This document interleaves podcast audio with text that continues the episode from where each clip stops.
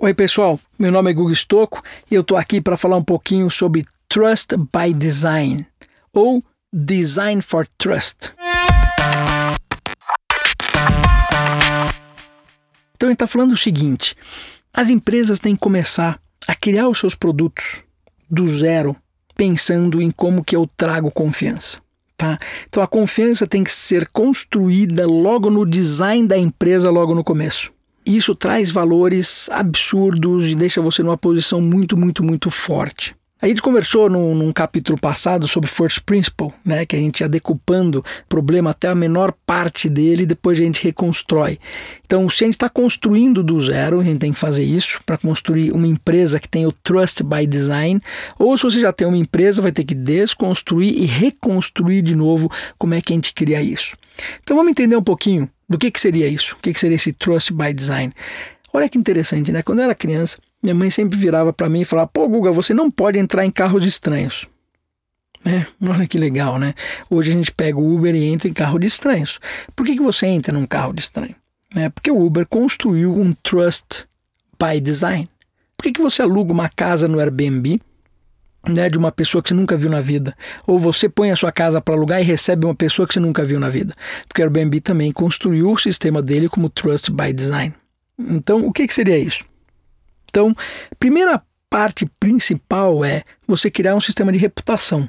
Né? É uma reputação entre as pessoas. Como que é esse sistema de reputação? Então, por exemplo, eu vou no Uber, eu recebo, eu pego o Uber, né? É, faço a corrida dele, quando termina a minha corrida, todas as corridas eu vou e voto nele. Né? Então voto lá cinco estrelas. Uh, ou voto quatro estrelas. Se eu voto três estrelas, ele começa a se complicar muito. Né? Se eu voto 4, já não é tão bom, ele precisa de 5 estrelas.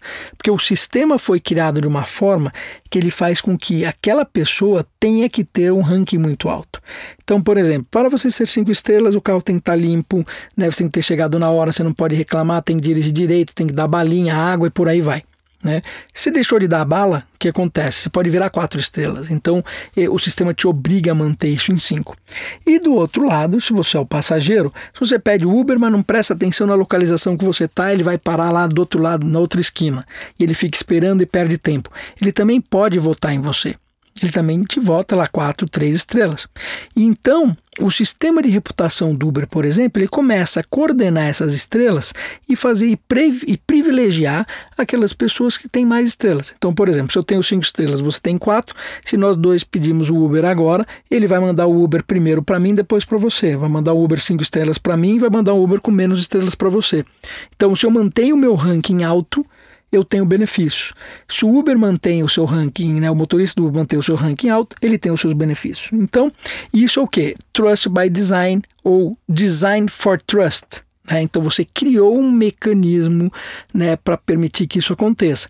E uma vez que eu tenho um sistema de reputação muito, muito legal, a coisa acontece. Então eu posso ter um Airbnb, eu posso ter um Uber, eu posso ter um eBay, eu posso ter um Mercado Livre, porque as pessoas estão votando entre si, mantendo o equilíbrio daquela comunidade. Tá? Então isso é muito importante. É, se a gente pega o Airbnb, que eu acho que ele usa muito disso, inclusive o Airbnb tem é, Design for Trust né, dentro deles como parte essencial da empresa, né, tem alguma, alguns temas que eles colocam que eu acho interessante dividir. Por exemplo, Design as the Mutual Friend. Né, uma coisa que eu achei interessante. Que, então, quer dizer, crie o produto como se você estivesse fazendo isso para um amigo. Então vamos lá. O que, que ele diz? Imagina que eu, eu, eu tenho um amigo, convido ele para ir numa festa, que ele não conhece ninguém. Né? Eu conheço as pessoas, esse meu amigo não conhece.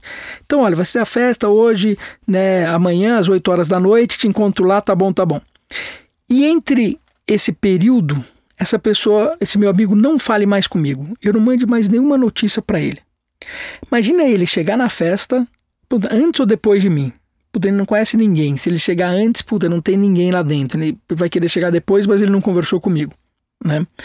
É, ele tem dúvidas. Puta, que roupa que eu vou usar na festa? É uma festa mais simples, uma festa mais sofisticada, né? Puta, eu vou jantar, eu não vou jantar.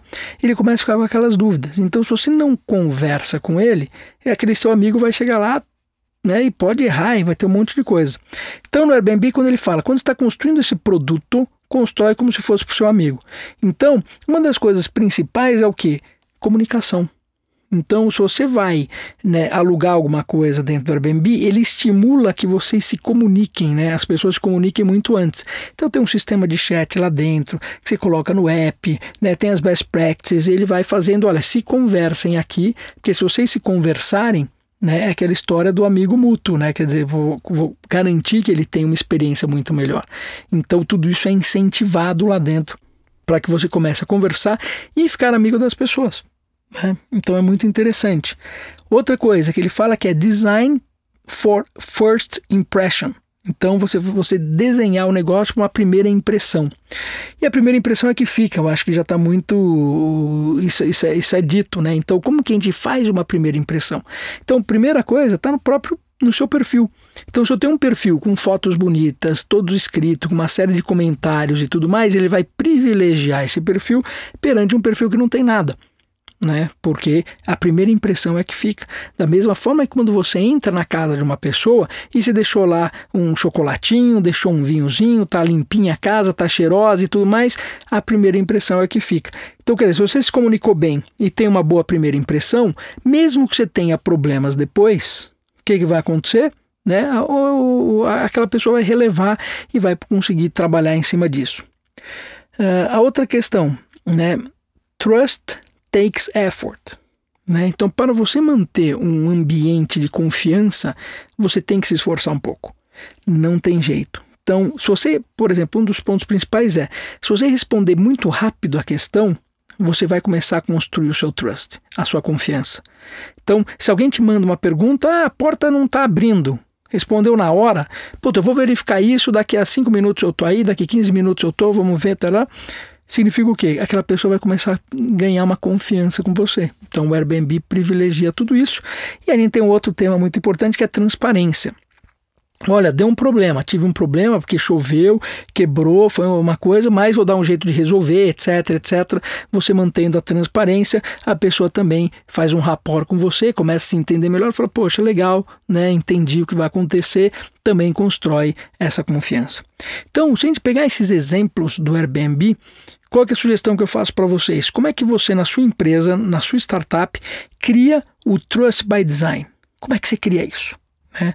Como é que você vai fazer com que o seu cliente confie em você, te transforme num amigo? Como é que você cria esse sistema de reputação para que você possa virar uma plataforma e caminhar mais em cima disso? Né? Então é, é muito interessante. Né? A gente tem que criar produtos que façam que de um apoderamento na confiança. Né? Você tem que estar sempre trazendo confiança em cima de tudo isso. Então, pessoal, aqui é Google Stocco. É, falei um pouquinho sobre Trust by Design com vocês. Espero que vocês tenham gostado e encontro vocês no futuro.